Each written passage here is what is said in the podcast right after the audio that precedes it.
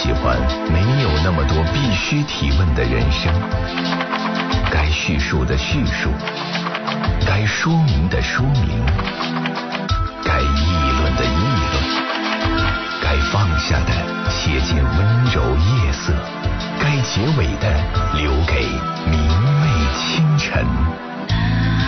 情感交流节目《午夜情正浓》，探问生活，倾听你心。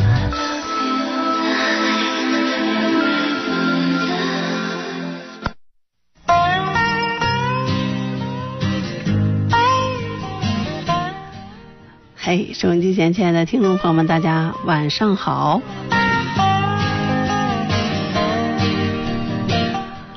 欢迎您在这个时间继续选择收听 FM 一零四三河北广播电视台综合广播的晚间情感热线交流节目《午夜情正浓》，我是今晚的主持人陈露。今天晚上我们聊点什么呢？就全靠你了。呃，今天是周六，我一想起明天不用上班，我就特别特别的高兴，所以今天呢，迫不及待的早点说话。对我就是这样一个很容易有自己的小确幸或者说小 happy 的人。呃，我不是一个纯粹的乐观主义者，但是我特别容易呃让自己在呃走向乐观主义者的道路上走得快一点，也愿意把这样的一种积极生活的态度分享给收音机前每一位陌生的或熟悉的听众朋友。我们直播间的热线电话是九六一零四三，从现在开始就可以来提问了，关于亲情、友情或爱情的，一定要再重复一下。一想起明天，呃，一天都不用上班，就特别特别的高兴。好吧，希望今天晚上的回答同样是不让你失望，而且更加的精彩。我们打直播间热线电话呢，只有两个要求了：一是说普通话，二思路清晰。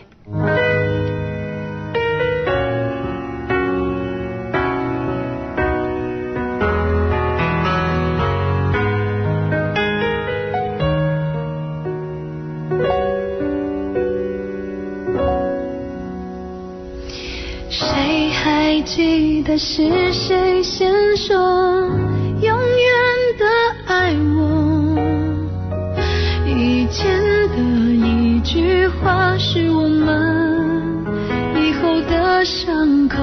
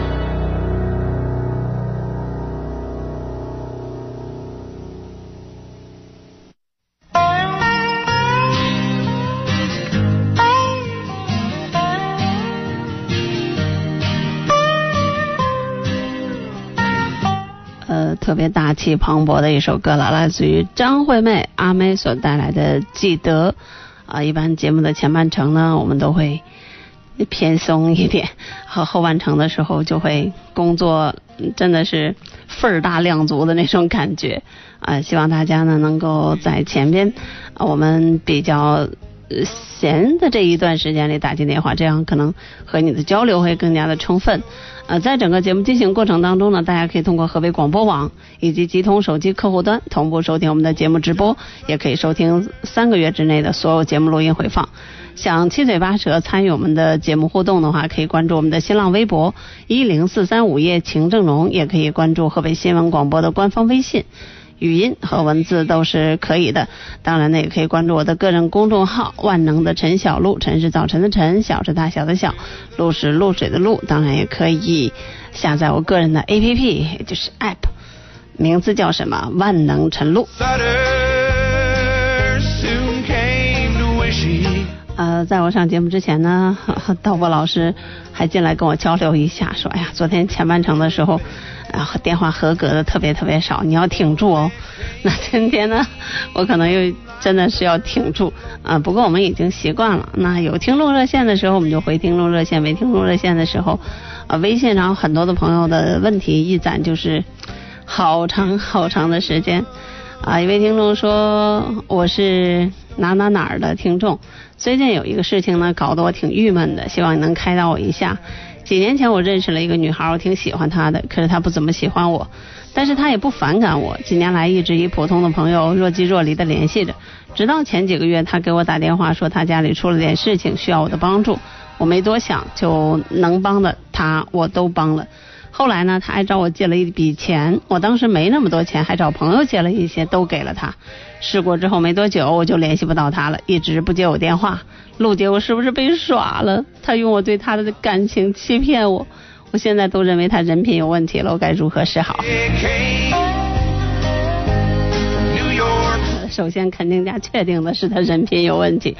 一啊、他既然不喜欢你，还和你若即若离的联系着，这个内心一定是有所贪图的。一般正常情况下就不会再联系。啊、另外呢，就是他在呃家里有什么事情发生，或者说真的需要别人帮助的时候，找你这样一个很敏感的人，哦，这个角色很敏感，呃，还有就是关系也很敏感的人去张口，这本身就不地道。as they try 试想一下，我们日常生活当中，如果真的有什么事情发生，一定是先找亲人，然后再找朋友。一般直系亲属这边啊，哥哥姐呀、七大姑八大姨呀借光了，然后再去找朋友。那朋友呢不行的话，可能会找一些同事啊，甚至是单位啊等等等等，去去去求援。一般来讲，不会找那些跟自己有些瓜葛的，嗯，甚至可能还说不清楚关系的这种呃人去联络。像你所说的若即若离的联系，这这本身就什么都不是。一个人在这个时候跟这样的人去张口的那一瞬间，你的智商就应该告诉你他呃不够厚道，也不够地道，而且呢多有可能会有一些不轨之心，或者说呢心里有一些所谓的贪念。呃，另外再就是一个事实也验证了呀，就是你把钱给他以后，他就一直不接你电话。我觉得一直都是这样讲的啊，就是心底无私天地宽，好事不被人，被人没好事儿。如果说有什么事情，哎呀，比如说，哎呀，我最近真的是没钱啊，这事儿我一直记得呢，等我缓一缓啊，家里忙的都快不行了，接个电话给个话啊，也不接电话，然后呢，就这件事情过了一段时间，也不张罗给回应。另外，起码以前还若即若离的联系着，现在连若即若离都没有了，你还来问我，你直接就应该把他给拉黑，然后让老天来告诉你，你看错人了。好，欢迎大家继续守候收听河北广播电视台综合广播情感热线交流节目《午夜情正浓》，直播间热线电话是九六一零四三。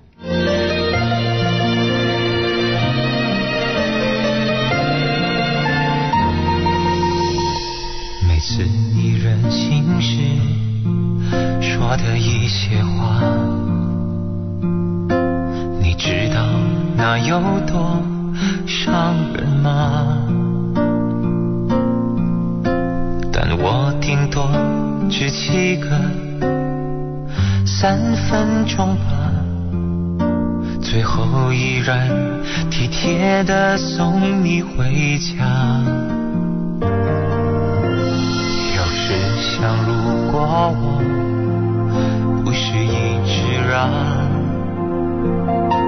你也许会懂得学着体谅。但是我完全无法硬着心肠，做的让你有一点难过失望。总觉得有疼你的责任，要你是最快乐、最单纯的人，因为你让我的心变得丰盛，原来不奢望的变成可能，总觉得有疼你的责任，让你做最轻松、最自然的人，我想不遮掩也是一种信任，爱的了解包容。才算爱的完整。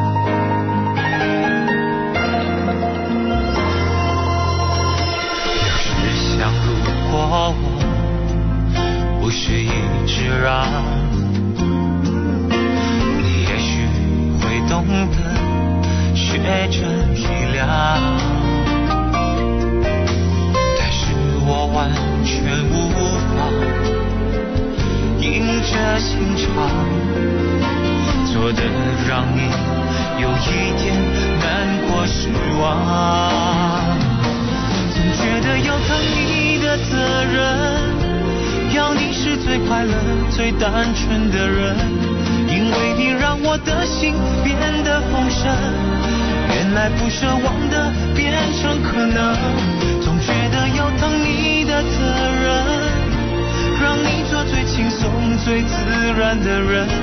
我想不遮掩也是一种信任，爱的了解包容，才算爱的完整。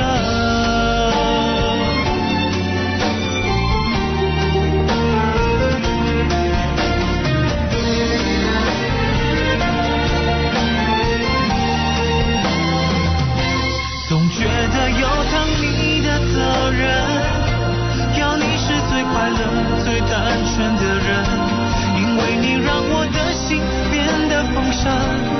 原来不奢望的变成可能，总觉得要疼你的责任，让你做最轻松、最自然的人。我想不遮掩也是一种信任，爱的了解包容。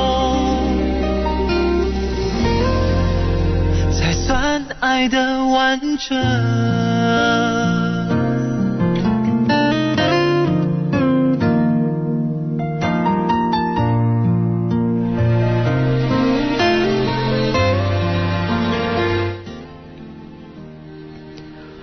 我今天晚上都要回答这样的问题吗？一位听众说：“陈老师你好，我有个事儿需要请教您，请您给我出个主意。我的朋友，很好的朋友，五年前他买房借了我两万块，这么多年了也没有还。朋友关系很好，他平时帮助我很多，可我手里今年手头有点紧，可总想跟他要，可张不开嘴，又怕要他现在没有，您说我该怎么办呢？首先，五年的时间还不起两万块钱，我认为这不现实。”或者是说不科学，或者说不可信，因为在我们目前的这个工资收入的水准之下，呃，如果说买得起房，然后还不起两万块钱的话，这说不过去，从理上说不过去。我倒不是说我站着说话不腰疼，就是拿平均的薪资水平，一家三千五呃来讲，五年的时间还两万块钱，这真的。呃，不是个问题。如果说连五万两万块钱在五年的时间内都没想还或还不起的话，那我觉得当时跟朋友，呃，可能还是一个两万块钱都要在乎的朋友去借，这本身就呃心里想的比较多了。我觉得他不够意思的同时，像这种情况下，既然你手头吃紧嘛，这个是真实的情况，你知道自己没有撒谎，又不是为了跟他。要钱而装穷是真的，手里有点儿这个倒腾不开，那就直接跟他要。现在友谊的小船翻就翻呗。至于你所说他平时帮助你很多，如果人家平时呃舍了自己的人脉，让你赚到了钱，呃而不给这两万块钱的话，那我觉得你就不要要了。如果说他只是今天帮你扛块砖，明天帮你弄块瓦，然后没有实质性的让你赚到钱，那我觉得不管是他平时帮助你多少，那你还是要这个。亲兄弟明算账，呃，再说了，自古以来欠债还钱，情理之中。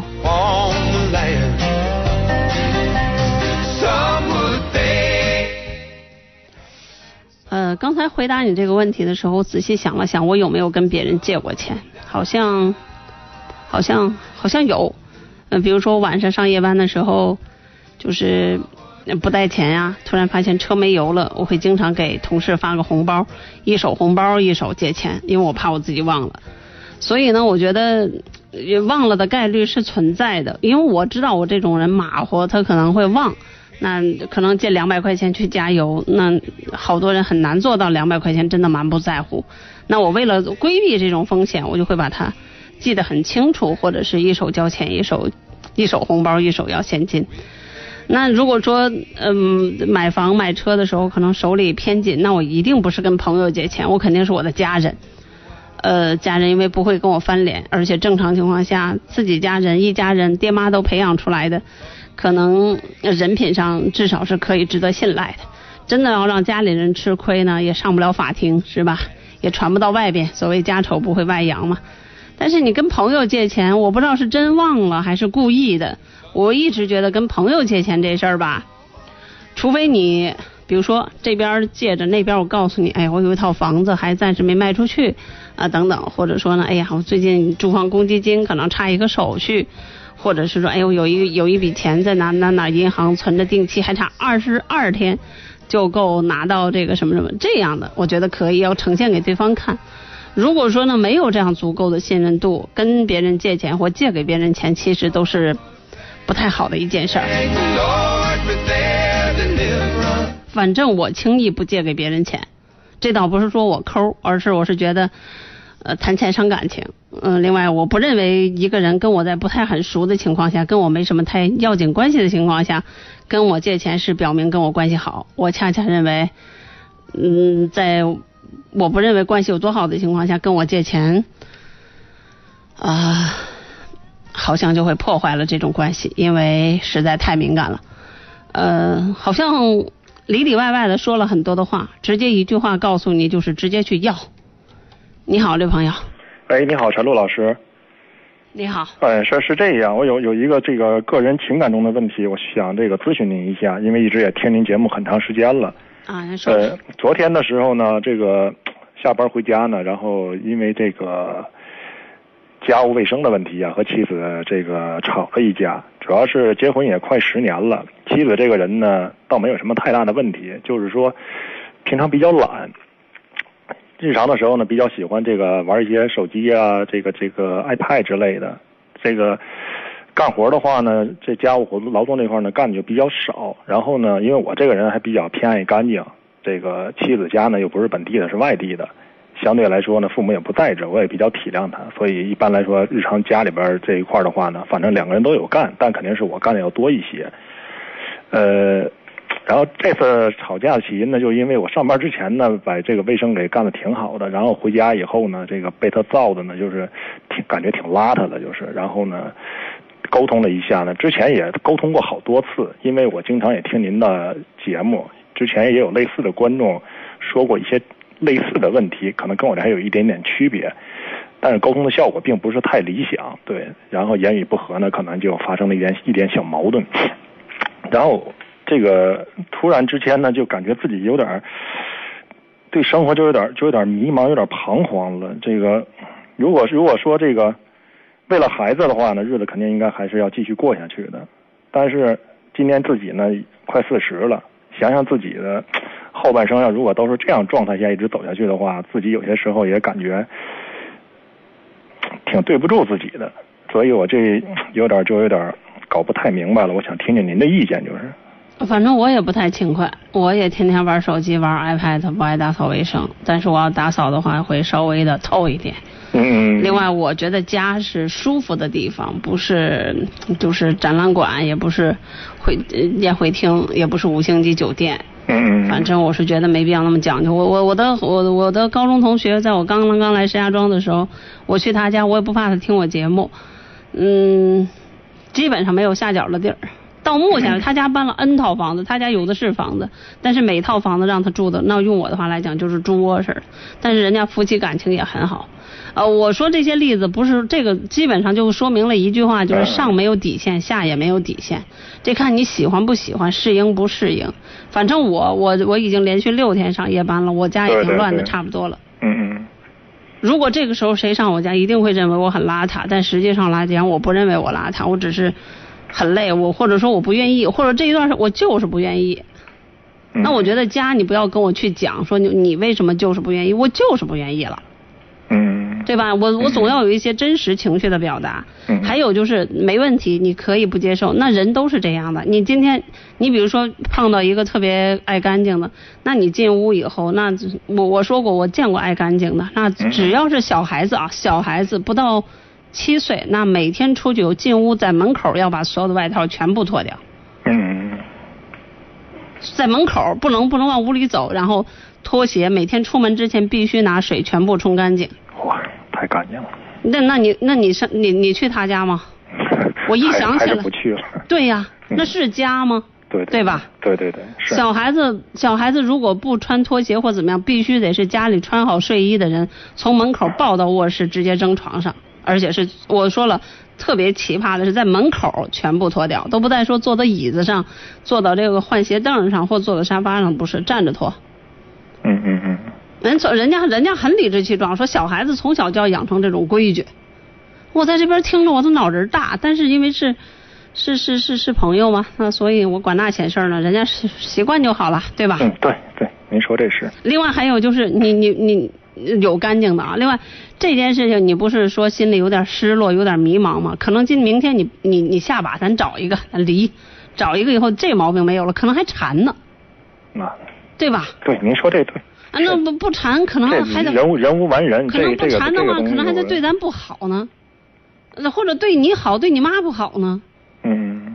或者说那嘴倍儿强势呢？或者说一天我啥也不问，我就我也不反驳，我甚至连吵架不跟你吵，你就跟你这空气似的，我就嗯啊行好，我跟当你这空气，我不跟你说，我不跟你交流，你不气死你啊？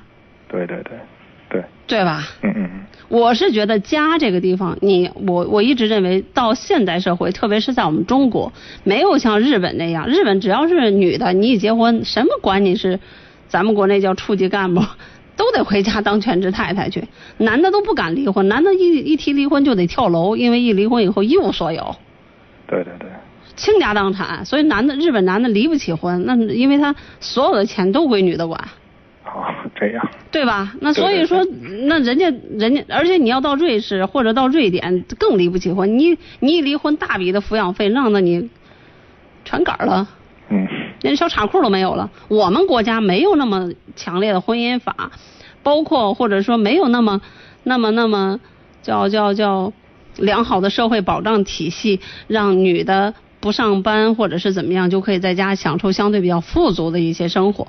可能每个人都有自然而然，这个所谓的男女平等，在我们国家其实体现出了百分之七十，对对对，对吧？嗯对对对，所以大家在生活当中，如果你觉得这件事儿，哎，你在意，比如说有的家庭女的炒饭做菜是真难吃，那一般都男的下厨；嗯有的呢，有家庭里边女的可能擅长只只只管做菜，但她绝对不管刷碗，有有这样的是吧？对对对那男的就刷碗。对对对，我是觉得这样的事儿没必要较真儿，又不是原则性问题。嗯嗯嗯，反正你要说因为这事儿有点想法，这个难免，因为你辛辛苦苦的收拾了，可能他败家，但是可能他觉得这一天我在家里，我要舒服，嗯对吧？嗯嗯反正我要在家里，反正我我今天晚上跟我妈妈吃饭的时候我就说了，我说明天能不能别叫我呀？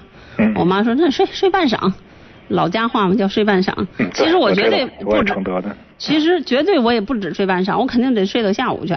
对对，然后那我肯定是沙发里尾完，我肯定床上尾，床上尾完，我肯定，而且我家沙发也多，我就到处尾。那那要照你这么说，就坐没坐相，站没站相，那可了不得了。我的家我还坐没坐相，站没站相，没有那么夸张，对对对对吧？对对对，顶多是这个东西我没有擦，我没有弄，但是我没那么强烈的感觉说这个屋哎呀有多脏了。另外，我肯定跟你没仇没恨的，我不是故意的把它弄成这么脏这么乱，我就是那么待下来舒服了。对，我告诉你，此时此我告诉你，我此时此刻，我昨天，我今天锻炼的衣服就在我们家沙发上，就那么，因为我进屋已经很累了，嗯我就躺在那件外套上，应该现在压的是全是褶的，哦，那我也不愿意把它捋好了放在沙发背儿上，我不，我就还在上面围。对那你能说我这人不讲究吗？懒吗？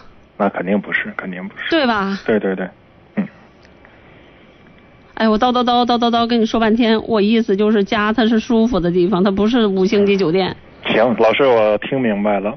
另外，你也住过五星级酒店，你知道咱去五星级酒店的时候，咱也给人家铺排的差不离儿，嗯，对，确实是，是吧？对对对，嗯嗯，行，谢谢谢谢老师。听完听完您这一通，我我觉得心里挺敞亮的了，一下就。对啊，跟媳妇儿之间谁吵吵没有问题，但是吵完别别真吵，啊，是是，你别别别走心，好吧？对对对对夫妻吵架一走心就麻烦了。对对对，因为我也是常听您的栏目，听了好多年了，也是。嗯，有些时候日常中的话，我还总拿您的一些观点和这个经验去开导别人去，也是。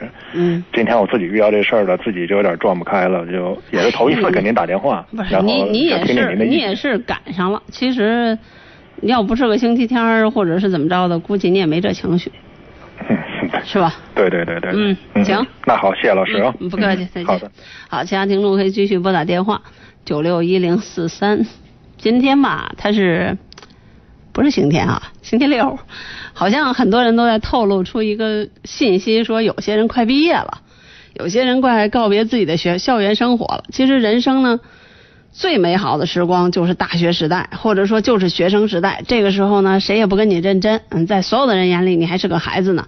你可以伸手跟家里人要钱，你可以呃，比如说各自自己各种的放松，呃，自己给自己定规矩，呃，然后还可以不守规矩，因为天高皇帝远，鞭长莫及，父母管不着嘛。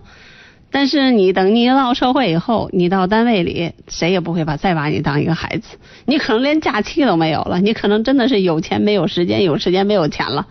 那我今天的时候就送给大家一首歌，希望所有在校的学生，无论是中学生，无论是大学生，好好的珍惜自己的大学时光。你会发现，文艺的时期，或者说内心美好的那个时期，可能就在这样的歌声里。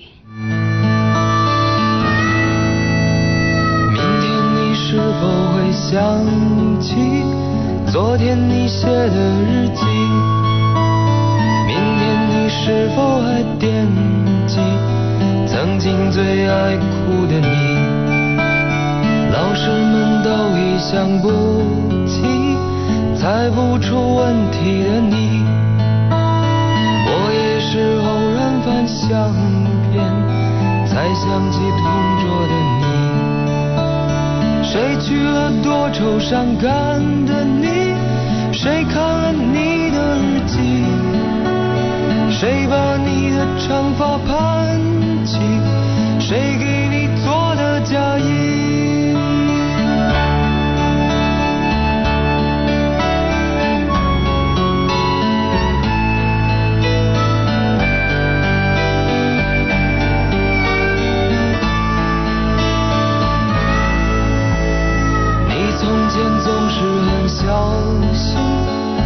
我借半块橡皮。你也曾无意中说起，喜欢和我在一起。那时候天总是很蓝，日子总过得太慢。你总说毕业遥遥无期，转眼就各奔东西。谁遇到多愁善感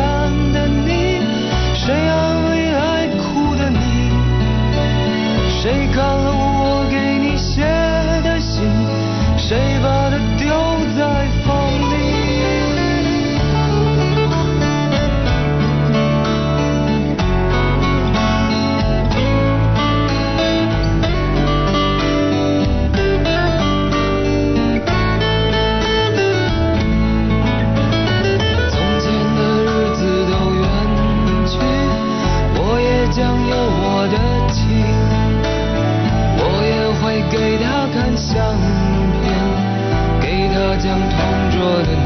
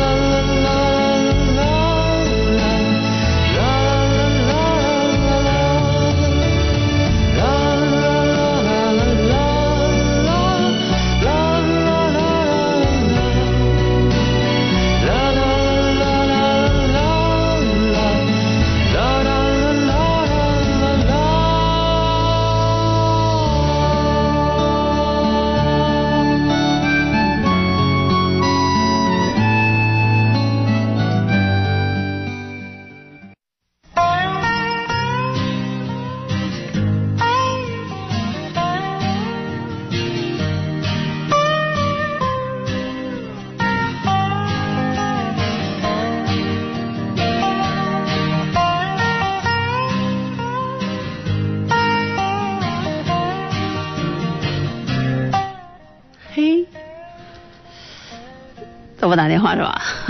看我们导播老师特别忙，估计好多人都是询问技术问题的。我们在这里友情的提醒一下大家，因为直播间里有很多人在问各种各样的与技术团队有关的问题，我们不懂啊，无论是导播老师还是我都不懂，所以你们听到的就是结果。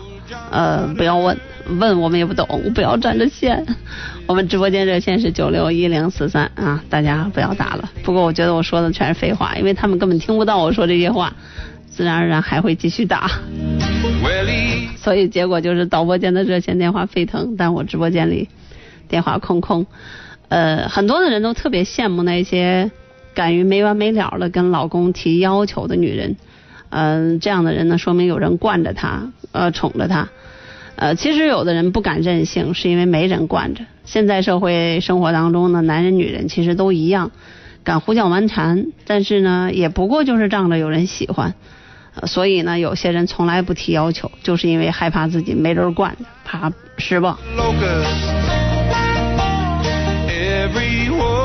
所以作为一个男人啊，就要跟刚才那位先生说一句，你要惯着他一点，因为呢，你会给他以希望，给自己一个台阶下，给像我一样的这个生活有节奏的、本质还不坏的女人一个台阶下。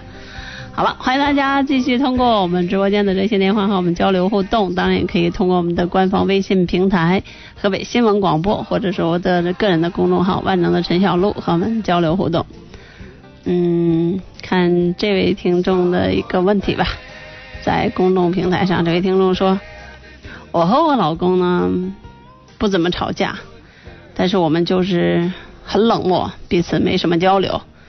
呃，我心里有他，我也知道他心里有我。真到有什么事情的时候，呃，都会为对方出头。但是我不知道别人的家的关系怎么样，我们俩就是没什么话。嗯，我不知道敢不敢做这样的比较，好像有点像钱钟书和杨绛。你够敢比的呀！呃，我们都是读书人，嗯、但是偶尔看到别人手牵手逛街，看到电视剧上还有人去金婚、隐婚，呃，看到别人结婚纪念日的时候会外出吃饭，我就觉得我们自己的日子过得太寡淡寡乏乏味了，呃，这正常吧？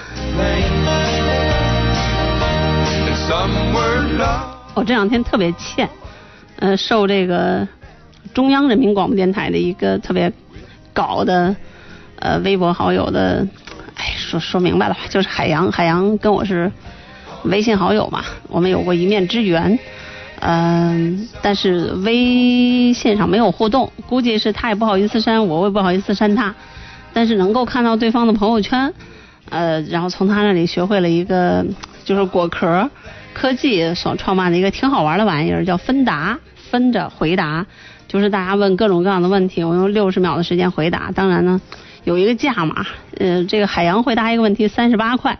我回答问题从目前为止什么五块、八块、九块九、五二零，因为昨天是五二五月二十号嘛，到现在没把价格改过来，各种的好玩。然后听众问的问题呢也千奇百怪的，反正我离关张不远了，因为你们问的问题过于涉及隐私了。呃，我不喜欢这样，我说了，我只出卖才华，不出卖隐私。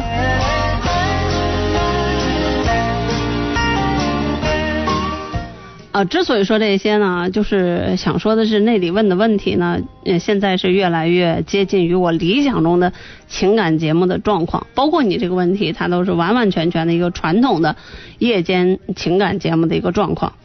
呃，既然你说是钱钟书和杨绛先生他们的婚姻，大家都知道他这个杨绛先生写了一个非常呃著名的作品叫《我们仨》，他是指的啊他女儿还有嗯这个钱老以及他自己的这样一个家庭状况，文笔非常的华美，而且内容让人看过之后觉得自己就像就像就像小学没毕业一样。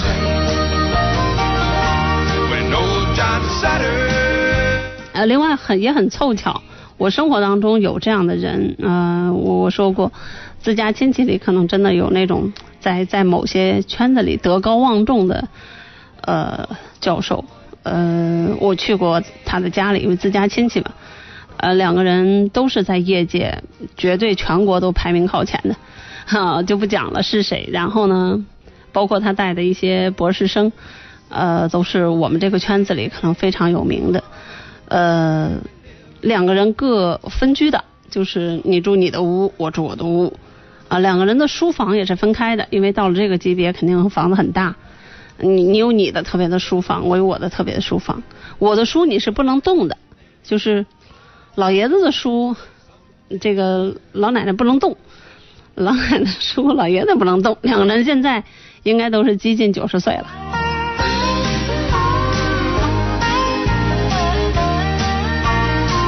然后两个人都保留着非常好的就是读书做笔记的习惯，比如说我这页书翻到哪里了，我会在这里放一个自己特别，因为都是那种。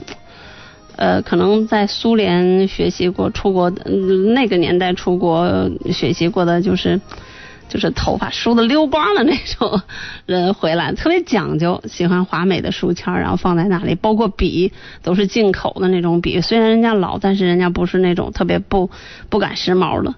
呃，两个人几乎一天无话，一天无话，你就什么都是悄悄的，有点像芬兰，就无声的世界。就好像有一个眼神就知道哦该吃饭了，有一个什么眼神就是哦这个我们出去要散步了。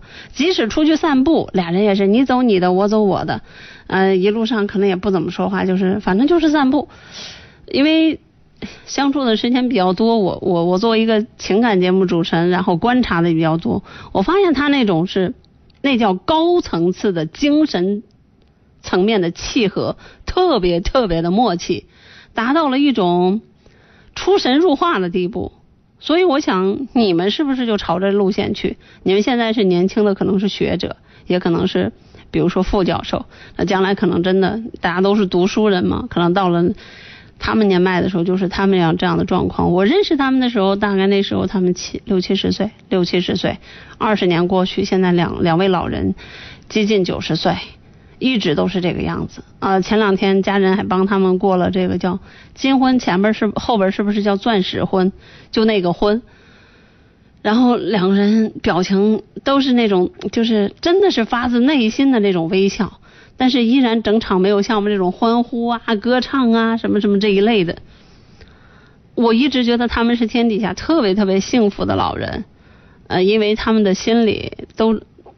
这个家是他们最为喜欢的地方，在各自的书房里徜徉在自己所喜欢的这个情境和世界当中，每天很默契的一餐一饭，不管是素淡，不管是丰盛，呃，吃的都特别合自己的口味，然后定时的参加一种社会活动，亲戚朋友之间也是正常的往来，两人从来都也没有看见过两人红过脸吵过架，这不挺好挺幸福的吗？那你为什么不能够接受呢？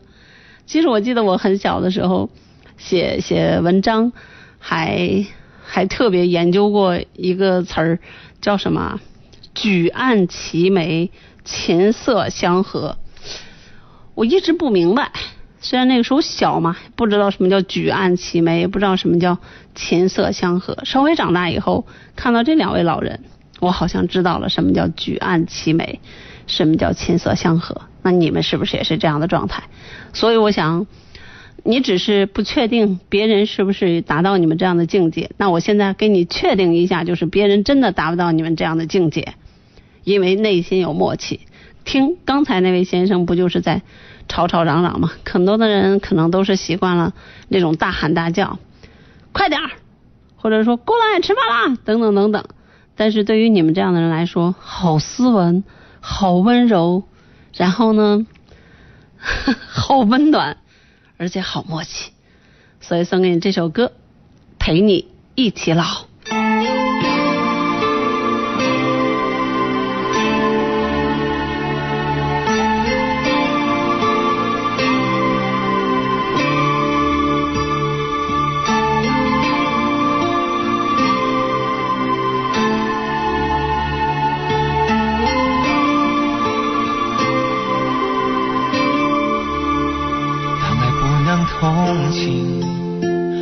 爱不能哭，留在心里那一点点的恨还真苦。没有人能做主，没有人服输。爱情的蛮横和残酷无处申诉，谁不贪图那多一点的在乎？想要爱又吃不了苦，就别欺负。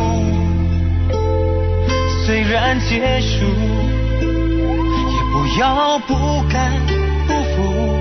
曾有过就要满足，要真的祝福。我只是难过，不能陪你一起老，再也没有机会看到你的笑。你的好，却让痛苦更翻搅，回忆在心里绕啊绕，我多么的想逃，我只是难过不能陪你一起老，每天都能够看到你的笑，少了个依靠。相信没人可以抱，眼泪擦都擦不掉，你知道。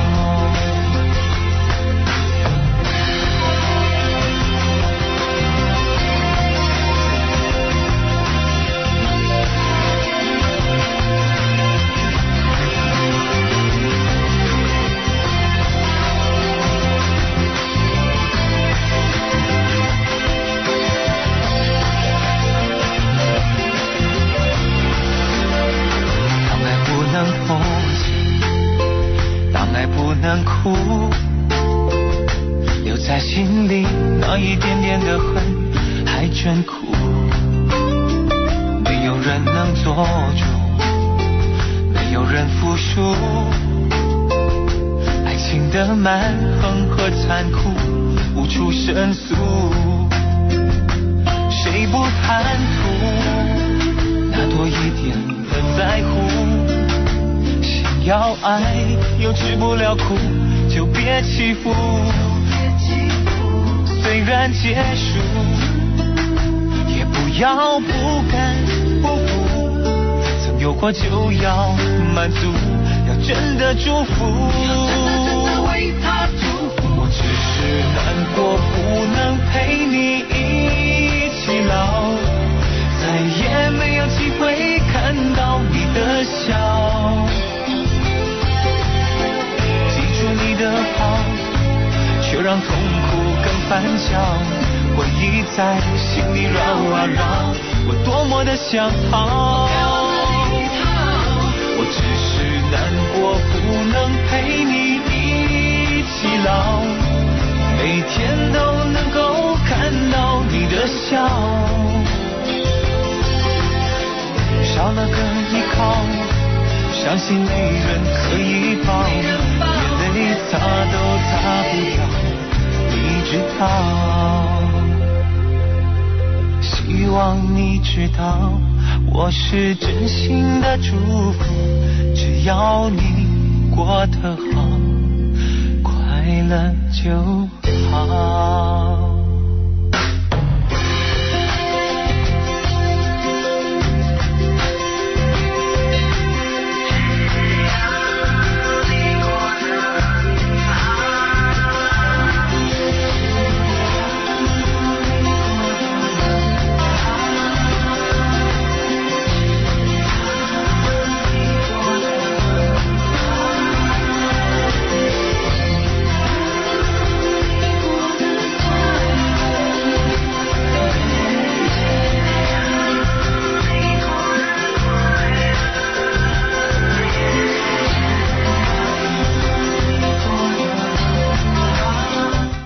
好，我们来接听下一位听友的热线。你好，这朋友。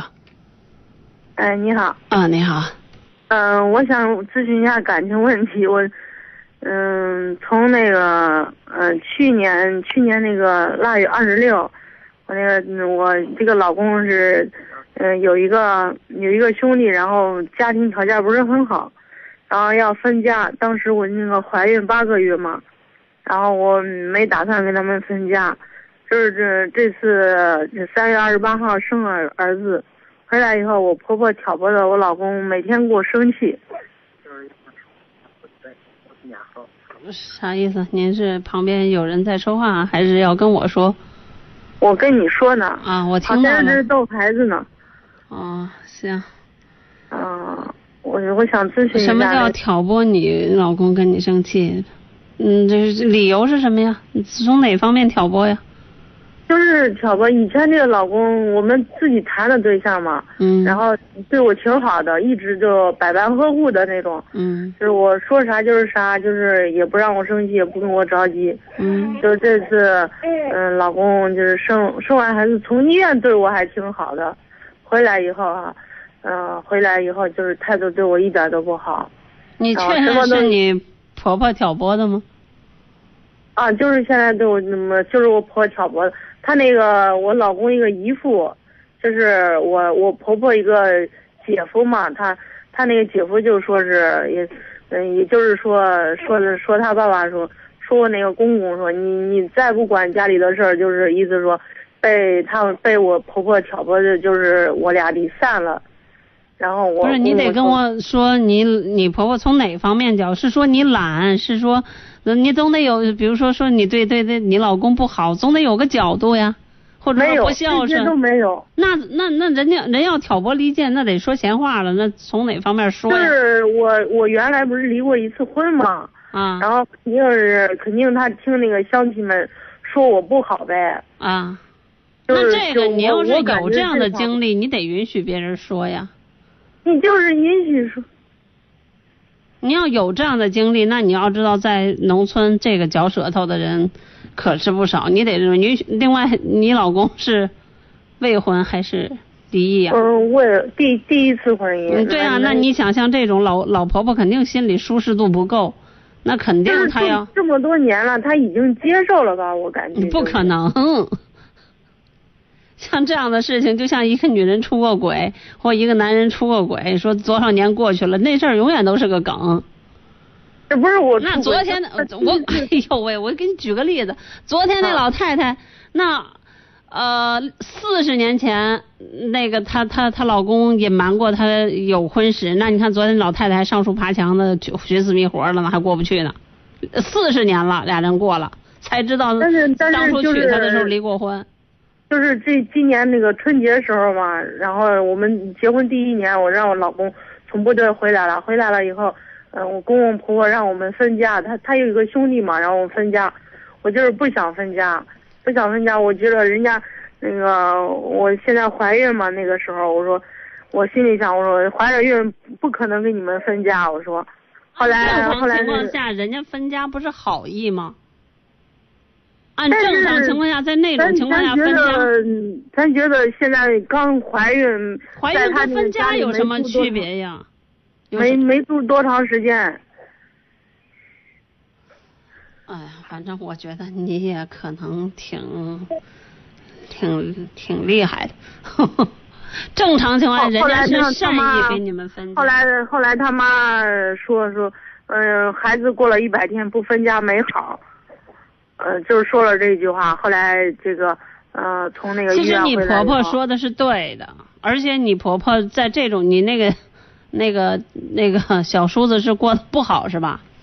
啊，他说他说嗯要是不分家的话，过了一百天没好，没好。现在就是老公回部队已经快二十多天了，一个电话没给我打过，连孩子没问过，就是属于不理我。我我感觉是他可能不要我跟孩子了吧。你不能说是感觉，反正我是听着你这儿嗯挺有个性的啊。然后我是觉得像像如果是你说的这种情况，你婆婆说的分家本是好意，这个您能理解吗？这个您能理解吗？她那个婆婆本身就接受不了我，你不说这么长时间应该过去了吗？那也就是说这个梗一直存在啊。她她根根本就接受不了我，因为我跟他儿子挺好的，你知道吗？我俩关系挺好的。我我老公那个就以前就说过说，我俩太好，他他妈嫉妒，他说过一句这话这样的话，但是现在人家人家不不说他妈的不好了，关键现在说我不好。呃，你作为一个离过婚的女人，嗯嫁给一个未婚的一个男人，你应该有足够的心理准备，就是我知道，我当初很多的东西你都都应该有。我知道，嗯，知道，但但是他现在就是在医院生孩子那几天都对我挺好的，在邢台那个医院现在我们不要去想这事儿是由谁挑起的，或是谁做了什么工呃公呃这个做了什么什么。这个这反面的一些嗯动作，或者是有什么言语，我觉得你应该跟你你跟你老公应该是亲密无间。你跟你老公不是感情挺好吗？你这个事儿你可以跟你老公交流。二一天不来电话，那你不能给他打电话吗？打电话不接，短信不回，然后手机关机，微信。那要是事情闹到这地步的话，我觉得不单纯是你婆婆挑事儿的事儿，就是就是他听他妈的话呗。那要这样的话，那也没有什么招儿可以呀、可以改变呀。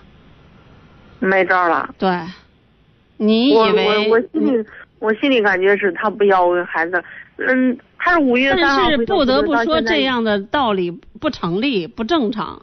就是您说的这个流程，或您说的这个整个的这个这个这个故事或桥段，它不成立，它一定有别的事儿。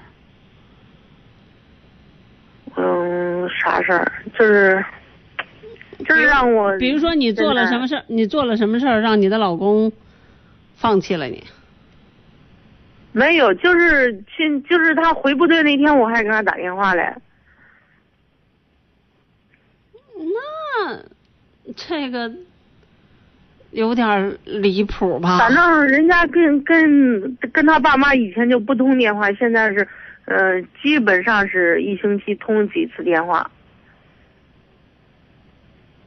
以前他就不从来不跟他爸妈打电话来着。那本身也不对着呢。嗯，那这是为什么呢？嗯，在我这我想不通了。我也想不通，我就是咨询一下老师呗。我的感觉是还有别的事儿，呃，让你的老公不允许了，不要你了，或者说在这时候产生了一些情感上的变化。呃，我可以肯定加确定的，不是你老婆婆挑拨这一件事儿，不是你老婆婆的挑拨起到了绝对性的作用。这一点，我作为一个情感节目主持人，而且作为一个在这方面应该是有一定的经验的人，可以告诉你，这个起不到那么大的作用但是我感觉就是他，啊。就是就是他他的话，就改变不了他现在这个这个脾气，你知道吧？原来就是从来不知道我发脾气那种，就是现在所以我要告诉你的是，你们之间一定有事儿，可能就是冲你发脾气，你的一个态度都让他决定放弃你。那你说我该怎么办？你要是不想再离婚，你最好对你的婆婆好一点，装也得装的好一点，而且是我要我要说难听点，就得死乞白赖，而且求，因为现在你很被动，是人家不理你。我们的解决问题的方法从来都是谁被动谁先放身段，谁认怂，除非你不在乎。我不是你再说有一个儿子，我我也不可能说再想离一次婚了吧？对啊，所以像这种情况下，你就不要在这里掰扯是谁挑拨了，你就各种的、各种的求和、各种的讨好，还不一定有什么样的局势上的转变。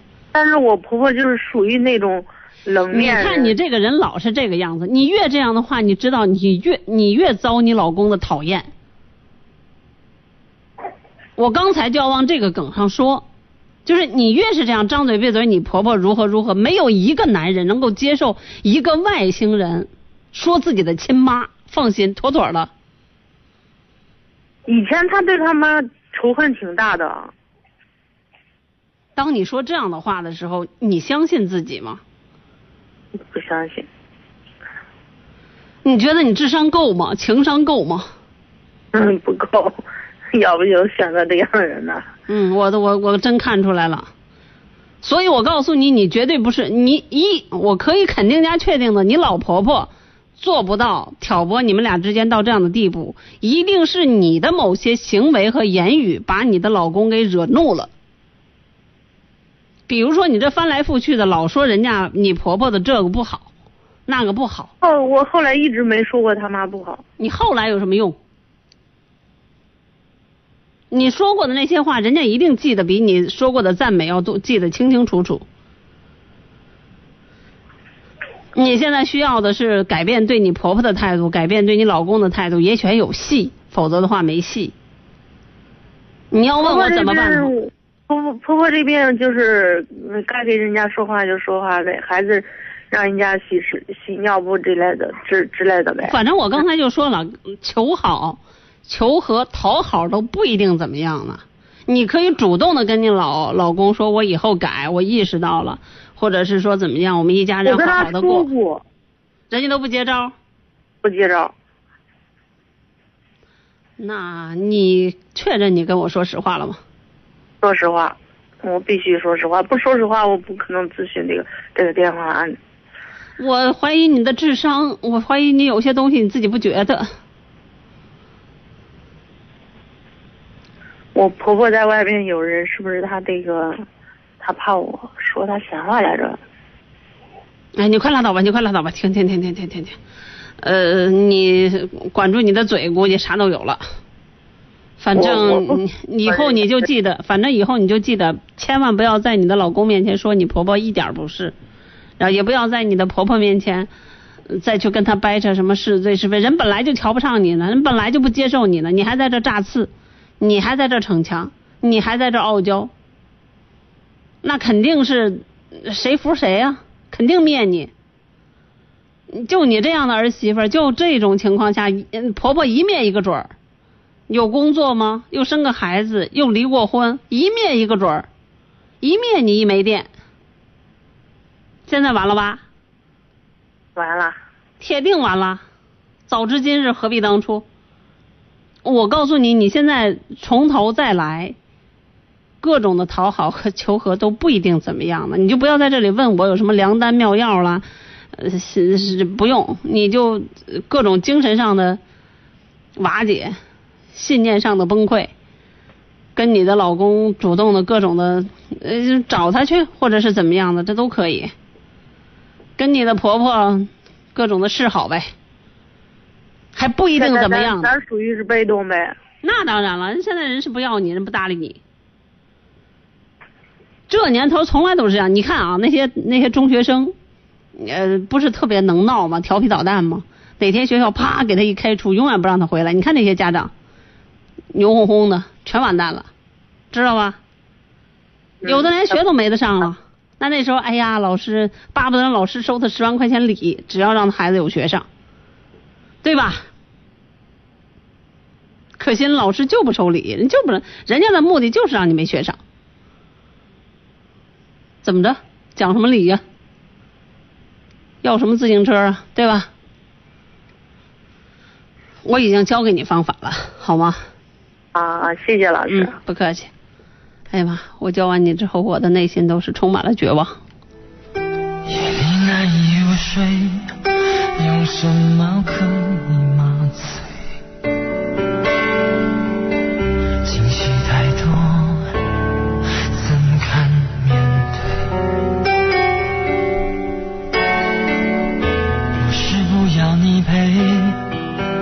些事你无法体会，卸下了防备。孤独跟随。我想要一个自己的空间，能够好好想想我们之间的明天。如果爱情不如我们想象的甜美，那么所有的罪让我来背。我的心太乱，要一些空白。你若是明白，让我暂时的离开。我的心太乱，不敢再谈更多爱。想哭的我，却怎么哭也哭不出来。我的心现在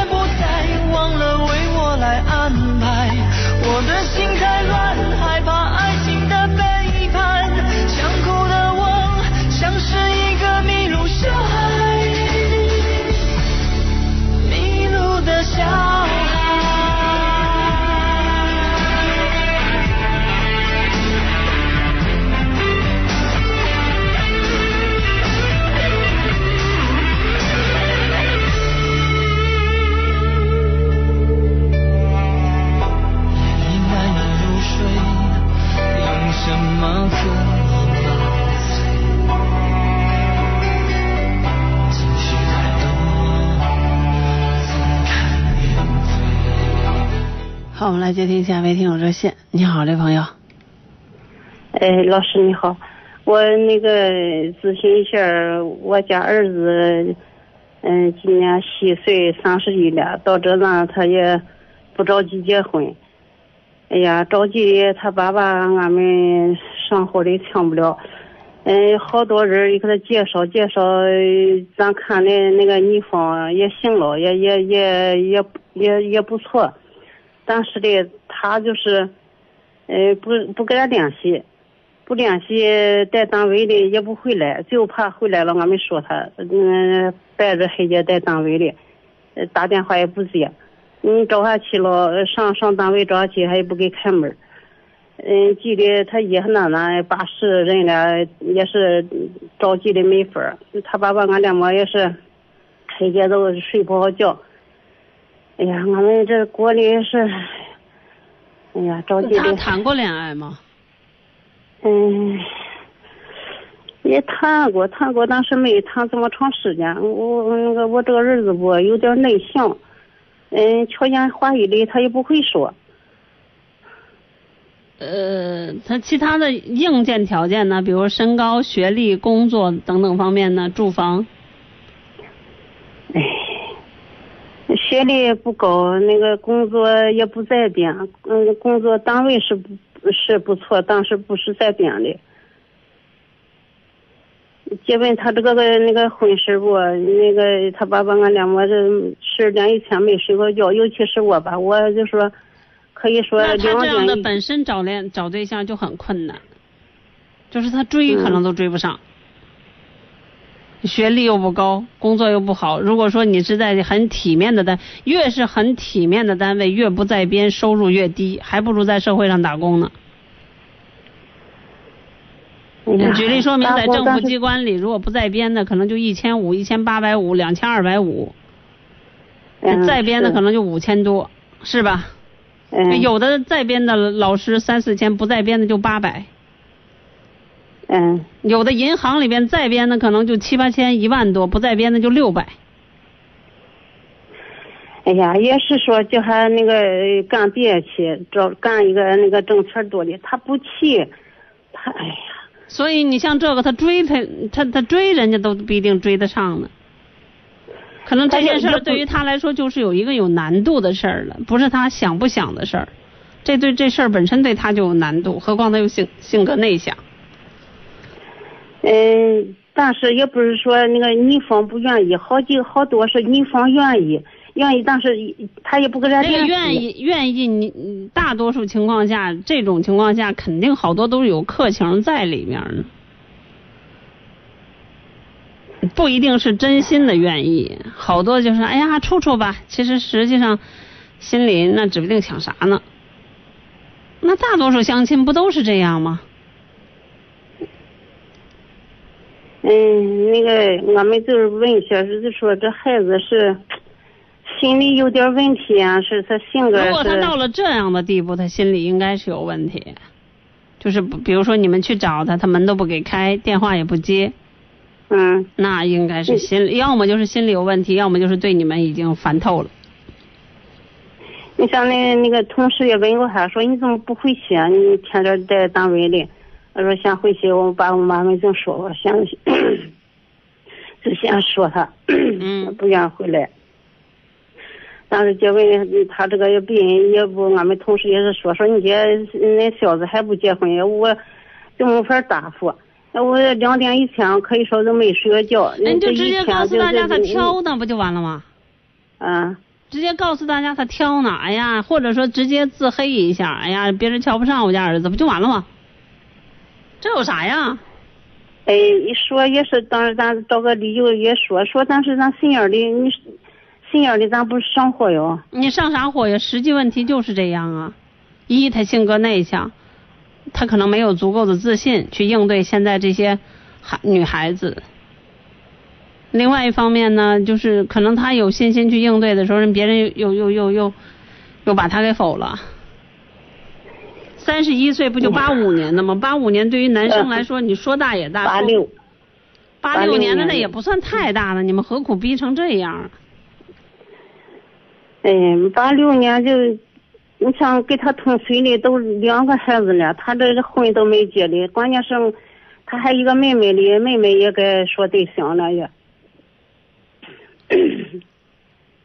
我能理解，因为我我见过太多这个大龄男青年的，因为你是生活中大家都有这种心理定势，就说这女的吧一辈子不结婚，多半都是挑呀，或者是怎么着，这男的不结婚吧，就是好多人都认为是有硬伤，只因为男的不结婚的实在是太少了，女的不结婚的其实从从七十年代到到现在是呈逐渐上升的趋势。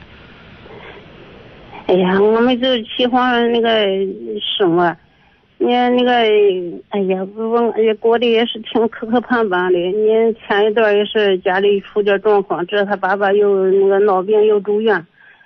你说这么过得这么，哎呀，这么多事儿，你说你这么大了都不体谅大人，这么好的着急上火，你就你结个婚姻你都解决不了。你说有介绍的，你说见见面儿。你方然愿意，俺没看着，他自己平大时有看着也差不多。他自己平啊时有朋友吗？比如说同性的朋友或异性的朋友有吗？跟别人吃吃呃喝喝这种情况有吗？有有同学有有几个同学不来的，但是同学劝他不，哎呀，劝还多了，他都烦了，还不叫他说了，就又你说的中了就给他翻脸，你再说再说我就就说怎么怎么怎么着吧，我就不给你们那个什么了，他就给他翻脸了就。怎么还会翻脸呢？嗯，他也晓得关系不赖了，他到底想谈恋爱吗？哎，那盘子那个有介绍人给他那个介绍，就说俺们就给他说说那个谁谁给你介绍个女朋友，就说明天吧或后天呃说见面儿，呃我不去，我不见，就和这么说，我不见，为什么呢？什么也不说，你为什么不联系？问是，哎呀，也是问一下你为什么不见？就是说你要不人家说这么多了，你你也都没哪个你也看不上我。你那个就是说你喜欢什么样，他给我没问你喜欢什么样，你你说你喜欢什么样的？哎，俺们找那个叫介绍人给你找着什么样的说，你问是不念心，你问不出话来。你像他爷他们哎说他，哎嗯行这样答应挺好，但是就是不照办。那我觉得是他内心里呃有自己的想法，他可能就是哎觉得自己目前，因为八六年在城市里听着您像保定的是吧？我也是新新乐的，啊，嗯，他也在新乐市吗？嗯，俺们在县城。那要在县城里，这可真算是不小了。你要说在石家庄，这八六年的还不算大呢，八二八三没结婚的还一票呢。要不他爷他们在老家里，要不他爷俺们回找他爷也是着急上火，八嗯，让俺们八十人呀，还那他他跟别人有什么？？他跟别人有什么交流方式吗？比如说他爱玩手机，爱玩电脑，爱跟别人聊天，有吗？什么也不，他回来就是也玩电呃那个看电脑，看电脑还不是说上网啊干嘛，还是看那个军事啊，是啊，看那个那个他不跟别人什么聊天，书啊，他不跟别人聊天是吧？